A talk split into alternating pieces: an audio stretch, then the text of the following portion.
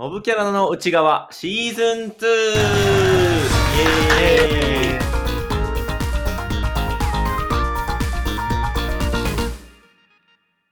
はいどうも、モブキャラの内側のゆきと、V です。この番組、モブキャラの内側は、今日街ですれ違った名前も知らない通行人のようなモブキャラ2人が好きなことを話していくポッドキャスト番組です。はい、ということで V 君お久しぶりです。お久しぶりです。えっと、少し長い夏休みをいただいていたモブキャラの内側も早1周年となりました。えーで、ちょうど区切りということで、えー今回よりアートワークと BGM を一新し、シーズン2として再開していきます。おー。すげえ、、はいつの間にやら1周年経って。そうなんです。あの、え僕が携はい。帯を握りしめてやって1周年。で、なんか聞いたところによりますと、はいなんかシーズン2始まりと同時になんかゲストがいたりいなかったり、そうですね。今、あの、オープニング BGM が流れてると思うんですけど、この作者様、かつ、あの、ポッドキャスターでもある、この方をゲストにお呼びしています。どうぞ。はい、皆さんこんばんは、しろです。よろしくお願いします。よろしくお願いします。えー、お願いします。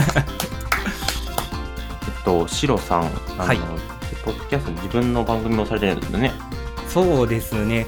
もう僕もそれこそ1年ぐらいでモブキャラの内側さんとは同じぐらいの時期に始めたんですけれども、えーゲームでお囃子というポッドキャストをやらせてもらってます。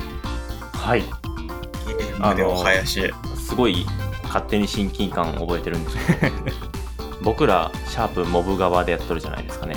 はいはい。でも、シロさんとこ、ゲハヤシでしたっけ？やそうですねってるじゃ。ないですか。はい。あの、カタカナ4文字ですごい、あ勝手に親近感を感じるって、あの、結構序盤から思ってるんですよ。濁点もついてるみたいな。あ、似てると思って。僕もそれこそあの今回ねお話、えー BGM のお話をいただく前からモブキャラの内側さんのことはちょっとちらほらツイッターでも目にしてましてはい。はい。ではまあ今回お話でもう一番に DM をいただいたのでまさかのって思いましたからね。そうです、あの、ツイッターでね、あの、シロさんが、あの、ちょっと手も空いたし、誰か BGM 作らせてっていうのを 言われとって。もう、もう、もう、もう、ええ作ってくれるのやったら、もう全然行く行くと思って。とりあえず分かりもせんまま、はい。なんかやりやらややりたいんですけど まずどうどういう流れになるんですかっていうところ。がいやー普通ねい生活しててよしあの楽曲を依頼しようっていうなることないですもんね。そうなんですよね。ないですよね、普通ね。BGM まああのよくはい。なんか制作するときにまああのポッドキャストにしてもあの編集依頼とかもあったりするじゃないですか。はいはい。でまあ番組さんとかで BGM アートワークとかそっちでやってもらっとるみたいなのをああみんな関わり合っていいんだなぁと思っとったんで、なんかこうやって、なんか自分たちが、なんか知ってる人が増えてる感は、すごい嬉しいなと思ってるところなんですよ。そうですね、そのポッドキャスト界隈っていうんですかね。なんかいろんなところがつながってますもんね。あの番組にあの番組の人がゲストで出てるとか、あの番組もこの番組も同じ人があの BGM 担当してるみたいな。うん。そうなんですよね。ですね、ヒロさんは、ポッドキャストの番組でどういうことをしたりしてるんですか？えーとですね、今第2シーズンをさせてもらってるんですけれども、第2シーズンの方では、えーマザー2っていうもう昔のゲーム1本にちょっとターゲットを絞ってそのゲームの BGM について、はい。ああだこうだっていうのをまあ喋ったり解説したりさせてもらなんかこのシロさんのこのゲーム実況ではあるんですけど、この僕が普段思っとったゲーム実況って、まあゲームをしながら、あ、こいつがどうだ、あれがどうだ、あ、こうしてっていう、本当に実況じゃないですか。そうですねじゃなくてむしろその自分ゲームをしながら自分の好きな部分とかこれがこうでこんなんやっとってっていうのをすごいずっと話されてやっているのでそうですね。最初はその YouTube の方でゲーム実況もしながらポッドキャストの方でもそのちょっと部分部分切り取って出せたらなって思ってたんですけれども、はいはい。ちょっと途中からあの編集がちょっと大変だなってなって もうね。音声だけで 音声だけでお届けできる範囲でもうやろうっていうことでもうなんかゲーム実況成分はもう2%ぐらいしか今ないんですよね もうマザー2知らない人からないじゃないしたらもですか2%はう全然わからないコンテンツに今仕上がってしまってますね。でもなんかむしろそのなんか聞くメインにプラスで映像みたいな感じなんであすごい、ねあの僕らもなんかそんな音声のゲーム配信とかも面白いんかなとか思ってたりしてたんですけどあこういうやり方あるんだなってすごいあの新鮮味があるというかいやいやあ面ありがとう白いございます。なって見てたんですよドキャストで番組としてゲーム配信をするってどうなるんだろうって思ってたんですけど。もうちょっと頑張りたかったところありますね。でシーズン1にしてもあの楽器毎回毎回楽器1個にフォーカスって言ってられるじゃないですか、ですね。あれはそれぞれ楽器を手にしてやっているわけなんですかね？あえーとですね三味線とか琴とか鈴とかあとホラ貝とか、えー、忍べあたり尺八あたりは家にあるんですけれどもあのはい。さすがに小とかはあれねこう何十万もしますし練習も大変なんでうん。あれはもうシンセで説明させてもらってあとあのあと何喋ったかな。まあまあなんとで雅楽の楽器はあんまり家で買えるようなもんではないのでうん。民謡の楽とかは持ってますそうですね。一回楽天で調べたんですけどね。とてもとてもダメでしたね。ああやっぱそうなんですね楽器は。うん高かったですね。でも結構あの尺八の持ち歩く意がないみたいな話をされててあのあー。卒業証書の入れ棒とか。そんな話をしておられて。ホラ貝持ち歩く時どうするみたいな。でホラ貝持ち歩くみたいな。そうなんですよ。ホラ貝あの重い上に割れ物ですからねあれあれは本物の貝なんですよね。もちろんもちろんあの海にいた貝のまあちょっと中身にはご退場いただいてその外骨格だけを楽器として、え。ーすごい。それが もう全然知らない部分だったので。いやでもホラ貝はねいいですよ。あの今あのメルカリでもね買えますからねお二人もぜひあのそれこそあの3万か5万か出したらそこそこのが買えるんでホラ貝にグレードってやっぱあるんですか？そのそこそこというかあ。いいホラ貝とかなんでそうですね。やっぱりあの長く生きればそれだけ体が大きくなるじゃないですか。で体が大きいほど低くて大きい音が出るんでやっぱりこうお年を召したホラ貝の方がグレードが高いし値段も高いし音もいいっていう感じですね。自然なものですね。あれで生きてる生き物がいるんですもんね。そうですね海水浴して出くわしたらちょっとびっくりしますよねあのサイズ。ですよね。なんで 全然聞いたことない楽器の話をされるので。あ正直聞きながらこの楽器ってどんな形しとるんだろうと思いながらあこれでこんな歌作れるみたいな感じで。すあー。どれだろう？大鼓。かな大鼓。小鼓。あれって分かれてましたよね確かうんそうですねあの形は似てるけど音は全然違うっていう楽器ですね。えもうその辺がもう僕らの素人目には全然もうあの読めないものとか対対象語とかって ん？あ大正ごと最後の方ですね。そうですね。あれもねいい楽器なんですよ。ー、全部いい楽器ですよ大正言ってくれるのごとあれあのなんなんですかねあの仕組み的にはエレキギターですからね。ことってついてあそうなんですね。あそうなんですよ。あのアンプ通してあの音を増幅させてでスピーカーから出すっていう。へえあそうなんですね。電子電子音楽というかなんというか。そうですね結構音もサイケデリックな音がして。そうなんです全然知らない世界だな本当に。全然知らない和楽器とまあまあ知っとるゲームの音楽とあ聞いたことある音楽がなんか知らん楽器でなんかアレンジでされとるみたいなんで。あえあもうなんか自分でやっといて忘れてたけどあのそうでしたね。第一シーズンそんなことしてましたね僕ね。毎回こう アレンジを作るっていう。あれそういうのを自分の番組でするってことはなんかあれゲーム音楽とかが好きだったりはするんですか？サントラとかあもちろんもちろん。サントラがすごい好きで。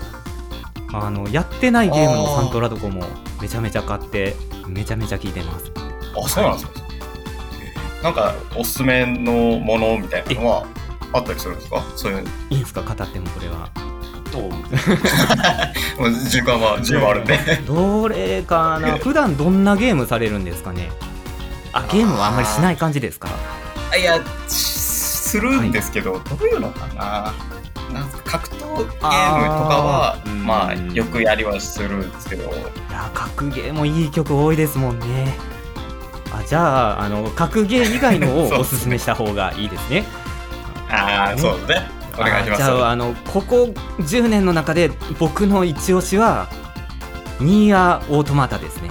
うーん。あいやーもうやっぱりね声が入ってるゲーム BGM っていうのはねもういいんですよもう。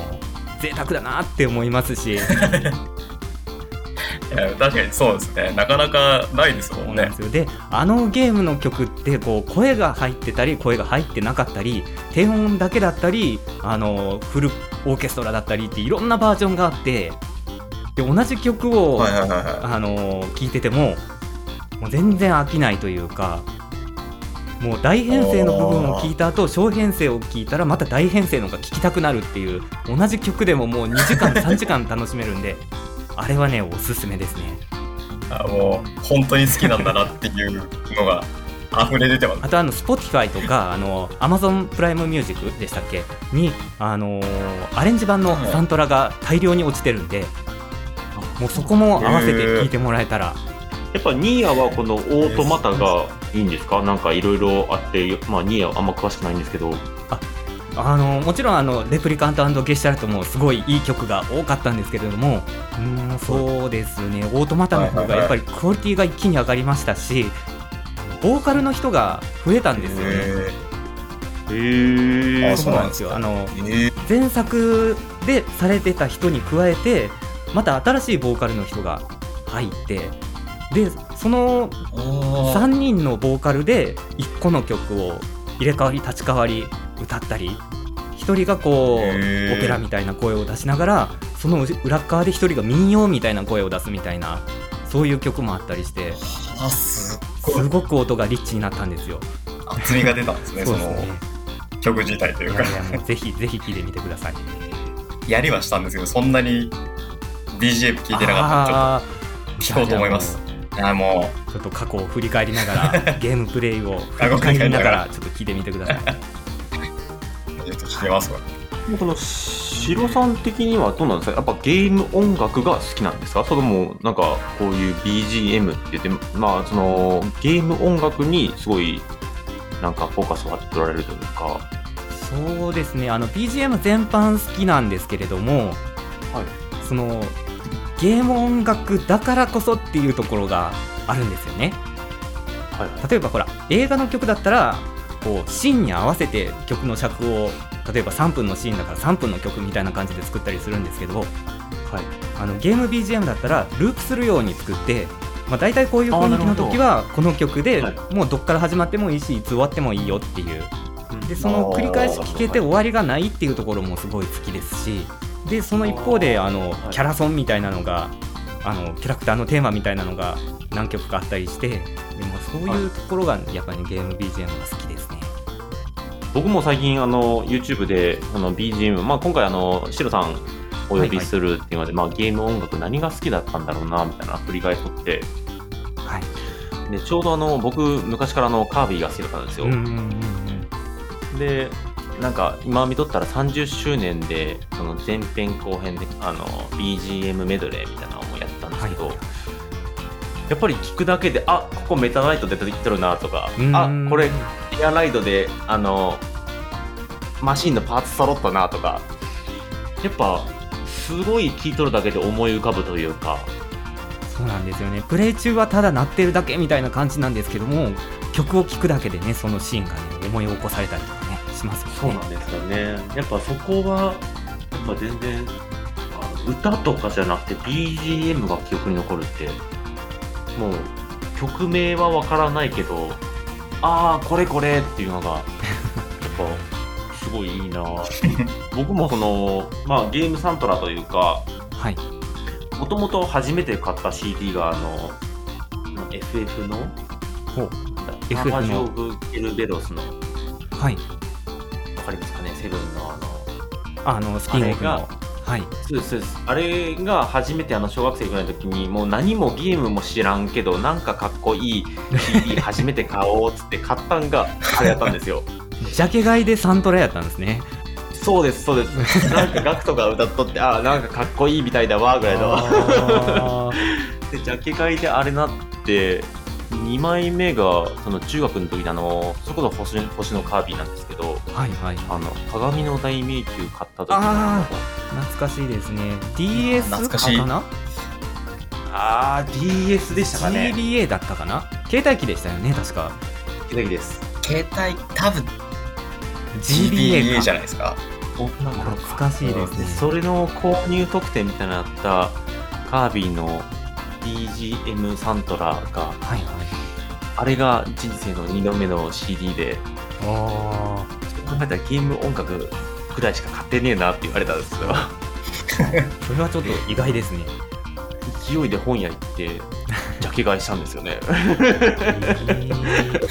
全然ゲームもしたことないのに。いやでも分かります。あの僕もやってないゲームでもう CD から入ったっていう。それこそあのニーヤも最初は CD しか聞いてなかったんですよ、ああそうなんですそうなんですよ。あのサントラだけ2年ぐらいもう鬼のように聞いて聞いて聞き倒してあゲームもやろうかなっていう感じで買って。でもうあのあこのこの曲こういう時のへえみたいなそんな感じでしたからね。あそういう楽しみ方もできるの。あそれはそれでいいまあでもあのニーヤについてはそういう入り方はちょっとしない方が良かったなっていう。結構結構曲が曲がネタバレみたいなところもあるんで。ああ、確かに。まあなんかね、いろいろ積もる話もありますけれども、これオープニングトークなんでね。そうですよ。これオープニングトーク そろそろ終わっときましょうか。そうですね。オープニングトーク用の BGM の尺そんなに長いやつお渡ししてないですからね。モブ側いらっしゃいませ。お客様何名様ですか？あ、ええっと、二人です。あ2名様。えっとテーブル席でもよろしいですか？あ、いや、カウンターでお願いしていいですか？カウンター席。ちょっとカウンターの方がちょっと。それこちらカウンター席どうぞ。さあ2名様です。いらっしゃいませ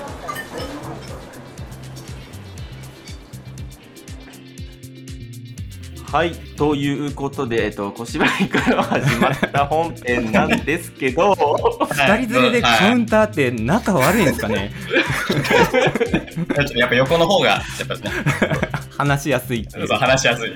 お皿も取りやすい。はい前から来ても。はいあのよよくあの YouTube とかで芸人さんがアドリブで相方笑っとる気分が今すごいわかります。まあね、今回あの、えー普段作品曲をされてるシロさんをお呼びしてするはい。テーマは、まあ、普段できん話ということで、今回バイトの話をはいしたいなと思っているんですが、はい。はい。どうですかね？バイトいっぱいしました？そうえ僕の方からいいんですか？こういう時って みんなバイトどんぐらいするんかなと思って。いやーあ でも確かに。ぼ僕は割とバイトするの好きではい。あのーまあ曲を作ったりとかもしてるんですけれども、はいあのー社会とはあんまり接点がないんですよ僕の立場って なんかすごい。それこそこう音楽だけやってるともうプレイヤーさんとかだったら演奏しに出かけていくじゃないですかで、そうですね。まあはいバンドやってますとかだったらバンドメンバーとこうなんか練習したり収録したり飲み会したりするわけじゃないですか。はいはいはい。僕基本的に部屋から出ないんですよ。なのでね。もうなん。そうなんですよ。だからもう音楽一本でやってた時期もあったはあったんですけどもうそれこそディレクションとかそういうのがない限りはもう部屋から出ないでもうひたすらメールと通帳だけを見続ける日々っていうのが ちょっとしんどくてしんどい。続きしんどい。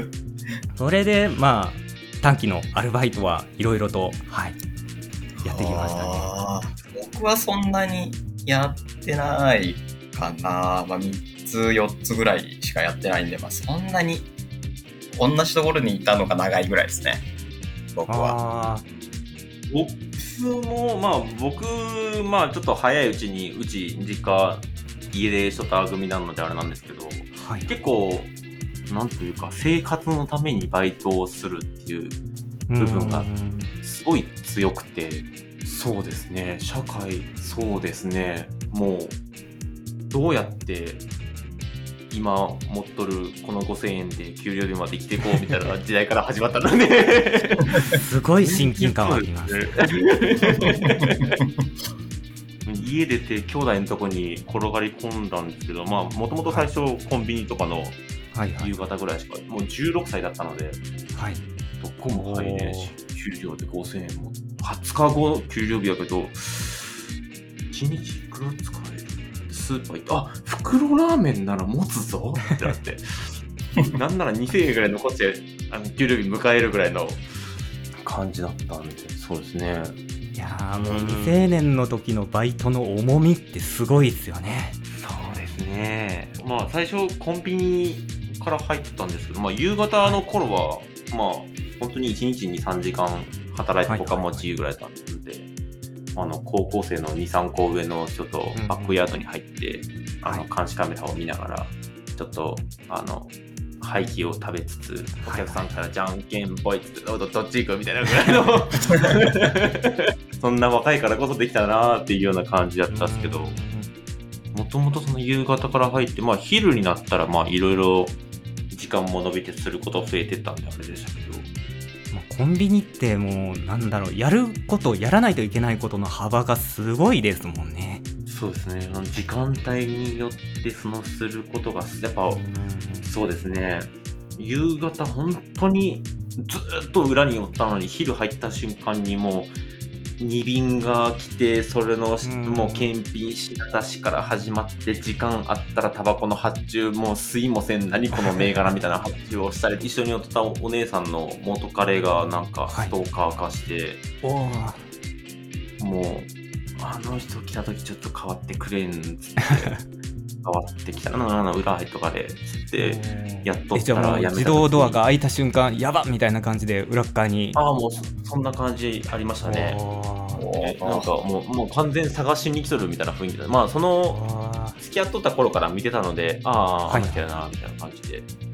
で、まあ毎回毎回僕が出てたら、まあだんだん来なくなって、ーでそのお姉さんの今結婚された旦那さんが僕辞めるときに、ああ、ありがとうねって缶コーヒーくれて、めっちゃこわもてのお兄さんから、もう本当、あの、言ったらあれなんですけど、見た感じ、あの、肩着の人じゃないよね、みたいな 感じのこわもてのお兄さんから、ああ、ありがとうってコーヒーもらって、あ、あ、はい、はい、みたいになったりとか、なんだかんだコンビニはいろんな出来事がありましたね。やっぱ開かれてるからいろんなお客さんが来るんですもんねああいうところって。そうですね。未成年ってあれ契約ができないから家は借りれないし携帯もけあの自分じゃ契約できないんですもんね。そうですね。うん。何するにしても、身内の名前と、そうですね保証人がいるので、そうなんですよね。柴さんは、はい。バイトはいろいろされてたんですか？そうですね。まあそれこそ今回何の話をしようかっていうちょっとねバイトの話かなっていう話になったんで、ちょっと今日はあのその時は僕会社勤めもしてたんですけれどもはいはい。はい、あのちょっと音楽で小銭を稼ぎながら会社勤めをしつつ、えービジネスホテルとラブホテルの掛け持ちをしていたっていうもう土地狂った時期があったんで その時の話を させてもらおうかなとます同時進行なんですか、それは？そうですねもう一時期あ本当に短い期間なんですけれども、はい、会社で仕事をしてで終わったらビジネスホテルに行ってであのフロント業務だったんですけどフロントってあのチェックインがメインなんで夕方から始まって夜10時ぐらいにはもう仕事が落ち着くんですよ。まあそうでまあ10時ぐらいには落ち着くんでそこからラブホテルに行ってそこでバイトしてっていう サイクルですごいサイクルしてるな。そうですね。すごいですね。普通に本業がある上ですもんね。そうですね。だから家で寝ずに、そのラブホテルのバックヤードのソファーで寝て、で、また会社行くみたいな。えー、すごいですね。そんな、いやー、生き急いでましたね。はい。働くのが好きなんですか？そのお金のあれで。あーそのビジネスホテルの方はその時あの本業の仕事が、まあ、スーツを着るような仕事じゃなかったんですよ。あはいはい、で、うん。あちょっとスーツスーツ着たいなって思いまして。なんならちょっと両目2.0だけど眼鏡ぐらいもかけたいなっていうそういう願望があって。でスーツ着れるバイトを探してであホテルホテルの人スーツ着るやんっていうことで面接受けてでまあ眼鏡も買ってでそれで あそうなんですよ。一時期入ってましたね。でまあラブホの方はあの知人の代打で入ったんですけど、あそうなんですね。そうなんですよ。代わりにごめんちょっと入れんみたいな感じでこう話をもらってあやってみたいやってみたいみたいなそんな感じで始めてでまあしばらくそんな感じでやってましたね。ラブホテルってな何をするんですか？お会計とその受付と、あの、なんか、作ったりとかも裏で全部やってるんですかね？そうですねなんかホットサンドとかこうバニラアイスぐらいは裏側でやるけれどもあんまり注文する人あれいないんですよあそうですね。でもう今はあ僕ラブホ2箇所行ったんですけどあの、はいどっちもあの 自動会計システムが入ってたんであのお金を触ることもあなくてだからもう掃除だけですねああ、なるほ掃ど。掃除だけでラブホの仕事って、ものすごい嫌なとこしか残らないような気がするんですよ。別にそれは楽しいんですか、まあそれこそ誰とも会わずに仕事できますし、まあ、好きなサントラを聴きながら、あーで、はい、まあ誰かがねその一線交えないことには掃除が発生しないので。そうですね。だから基本暇なんですよ。はい。であのまあ、あそうです10時までビジネスホテルにいて11時ぐらいにラボホテル着くんですけど、あの12時過ぎると休憩から宿泊に切り替わるじゃないですか。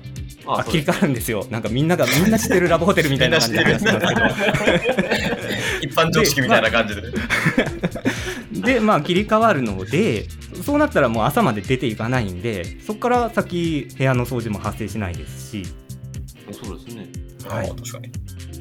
だからもう1時ぐらいから5時半ぐらいまではもうぐっすり寝てで朝になったらまあちょいちょいまた掃除してっていうへえ、ラブホテルってどうなんですか？裏方って結構人数いるんですか？誰とも会わないで一人で。えはい。あのこの、えービジネスホテルと掛け持ちでやってたところは1人でした。もう本当に1人なんですよ。あの僕出勤するじゃないですか。はい。あのひそしたらもう引き継ぎの人とかもいないんです。あ、いないんすか？あそうなんだ。そうなんですよ。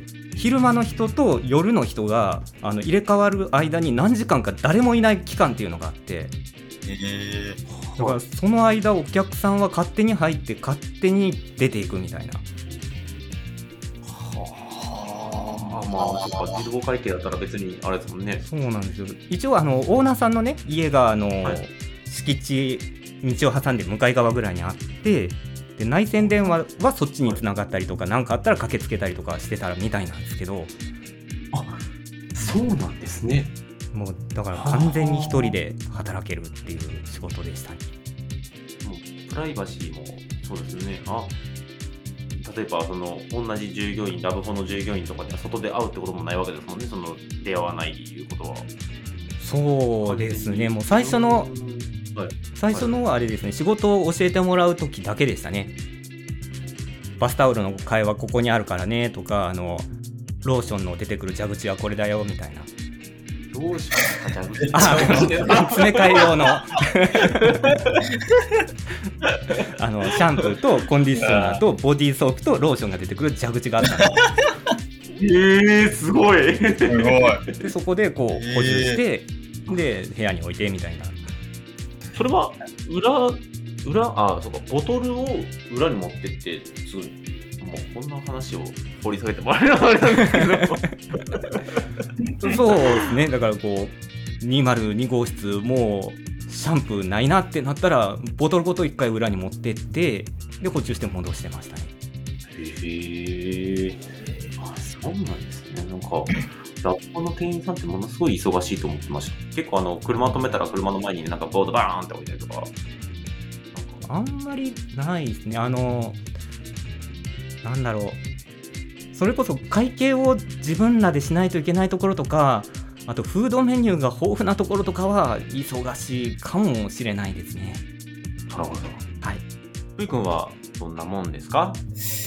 いやー、ちょっとなんか、はい。えー、なんかその二人のやつに言われた後に言いたくねえな ちょっとな、レベルが違うな。何のバイトしとったんふいくんは？最初、あてかまあ、ほまあ、最初の2つぐらい飲食やって、うーん。俺はこれは絶対に無理だと思って、飲食を、そう、に、2つ目でもう俺は飲食は向いてないと思って。飲食はホールで？キッチンで？ホールでやってて、なんかもうほら、お客さんいっぱいやっぱ来るじゃないですか。はいはい、飲食で。で、やっぱあの、キッチンの人と、ちょっとまあ、個人経営の店だったんで、はいはい。あちょっと結構いろんなことでバチバチになり、ちちょっょっとね、あ俺はもうちょっと、こういうの飲食店でやると、俺は人をなと思って。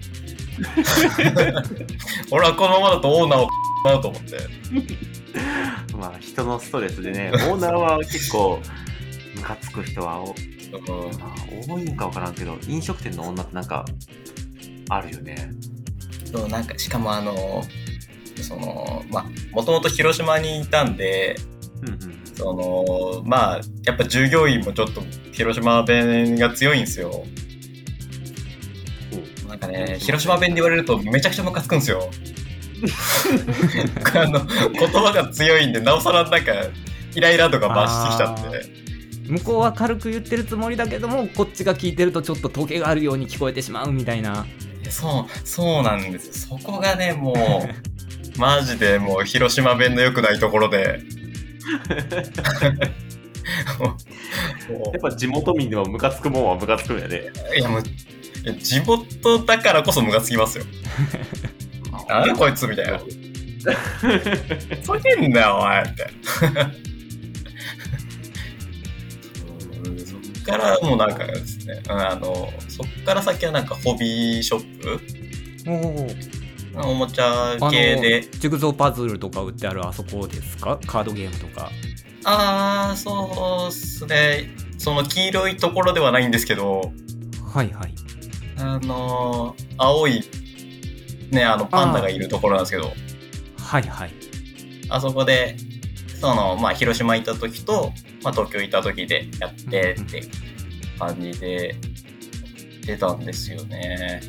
東京にいた時は、あの、あの冬に、冬休みとか入るとやっぱ人多いじゃないですか、そういうはいはいはい。店って。あの、まあ、あの冬の日のあの雪の降ったクリスマスの時なんですけどあのもう連日にの疲れによりうんあの従業員みんな頭おかしくなってたんですよね 一時期。あのもうマジ毎日人来すぎてもうあの店閉まった後の疲れ方がもうみんな顔死んでて やっぱりあれですねクリスマス前って忙しいんですねああいうところ。忙しいっすね。やっぱ親子連れとかも多いですしああカップルとかもなんだかんだ来るんで。はいはいはい。そうそうクリスマスの日になんか知らないですけど終わった後にあとタイムカード切るだけみたいな状態だったんですよみんな、はい。はい。なんか俺があの土地狂ったんか知らないですけどダンベル何キロ持てるのあのアニメのあオープニングの、あの、あの、お願いマッスルっていう曲がありまして、はいはい。めちゃくちゃその筋肉の話をしてる曲なんですけど、うんそれを急に歌い始めまして、私が。歌い始めまして、みんなおる前で。みんな、みんないる前で、従業員みんないる前で、歌い始めたのもう。やっぱあの、みんな疲れてる時って、やっぱ変なことやるんですね。みんな筋トレ始めたりとか、掛け声入れてるやつとかが、もう、続出しまして。あみんな乗ってくるんだ、それ。あみんな乗ってきて、でも、ボルテージマックスになった時に、みんな仕事の終わる時間来たんで、みんな、急にテンション下がって、誰とも顔合わせずに、タイムカード切って、さあ帰ろう帰ろうって帰ろうって、お疲れした、お疲れした、みたいな感じで帰ってる、みんな。その瞬間だけやったよね。そう、その瞬間だけなんか、みんなテンションおかしくなっちゃって。疲れたら、土地狂ってくるよね。ね、なんか、変なことを。その気持ちは分からんでもない。もうあの、なんだろう、疲れたって言ったらあれやけど、あの、車でバイトとか行っとったら、うち着いて駐車場、駐車場に着いたってなって駐車場で車の中で寝たりするもん、なんかもう降りれんくて。めっちゃわかりますありますよね。もうもうあと あと車降りて玄関開けるだけなんだけどって言ってもそこで寝てしまったりとかもうそこで意味もなくスマートフォンを触り始めて1時間が経ってしまったりとかそうなんですよ。着いてからあの、シートを倒すんですよね。もうそれ寝る気満々じゃないですか朝出てきて兄貴にまたコンコン。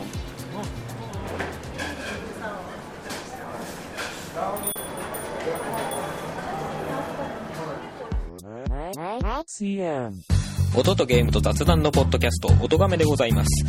音亀では私、春が今までに遊んだことのあるゲームやその音楽やらについて喋ったり、手持ちの音楽ガジェットを初級者目線で遊んでみたり、自作曲を流してみたり、嫁子とふもさんと雑談したりするという生ぬるいポッドキャストになります。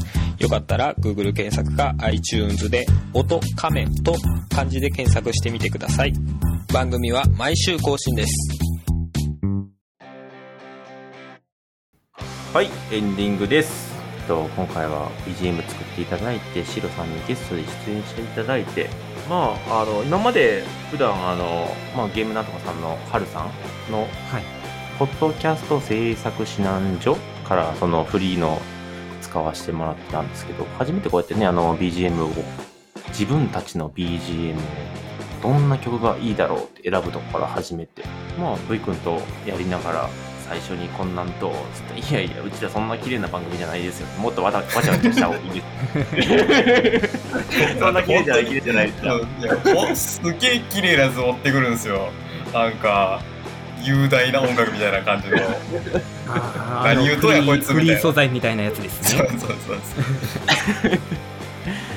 まあそんなんもありつつ、なんだかんだこうやってね、BGM 作って、ゲストに来ていただいて、あの、まあ、シロさんもこれからいろいろポッドキャストも多分続けていかれるんです。けど、僕としてはまあ、いろいろは絡み続けたいなと思っとって、い、いやいやもうぜひぜひ呼んでください、はい、もう全然いろんな回でゲストに来てほしいなとか、はあの、まあ、なんだかんだシーズン2で頑張っていこうと思いつつ、僕も今、最近いろいろちょっと転職しようかなとか、なんか、やっぱいろいろ考えると、あの、はい。ゲーム作りてえなっていうところに帰ってきて、うんまあそんなところででも、それこそアプリとか開発できて、BGM また作ってね、みたいなのができたりしたらいいなーって思うだけ思ってます。ー、でも物を作るのはね楽しいですもんねそうなんですよね。どう、ブイ君、今回こうやって初めて、まあ、これをコラボというのか、ゲストというのか、その辺は分からん。まあ、うちらが今年やってみたいなっていうのが一つ叶ったのかなっていう瞬間でも。そうですね。うん。ありがたいことにこうやって一緒にやってもらいまあちょっと今回ねいつも通り僕たち2人はグダグダになりながらやってたんでシロさんにちょっと迷惑かけながらやってましたけど。いやいやいや全然僕もこうやって人と話してポッドキャストっていうのはもうゲームなんとかさんに呼んでいただいた時以来でもうちゃんと喋れたのかなとありがたい限りでございます。もう、えあのーまあ、いずれ、本編の BGM とかも、まあ、あの、はるさんにも、あの、いずれご依頼できたらなと思っていますっていう話もしてたりはしてたので、まあ、そういうのも、おいおい、このポッドキャストというか、まあ、V 君と何かをやっていく上で、そういうところにも力を入れつつ、また面白いことを、まあ、ゲストを呼んだり、ゲストに行ったりとかね、あの、したいなって夢はね、大きくしていかないとね。そう。で、一個ずつ叶えていきたいなって感じでございます。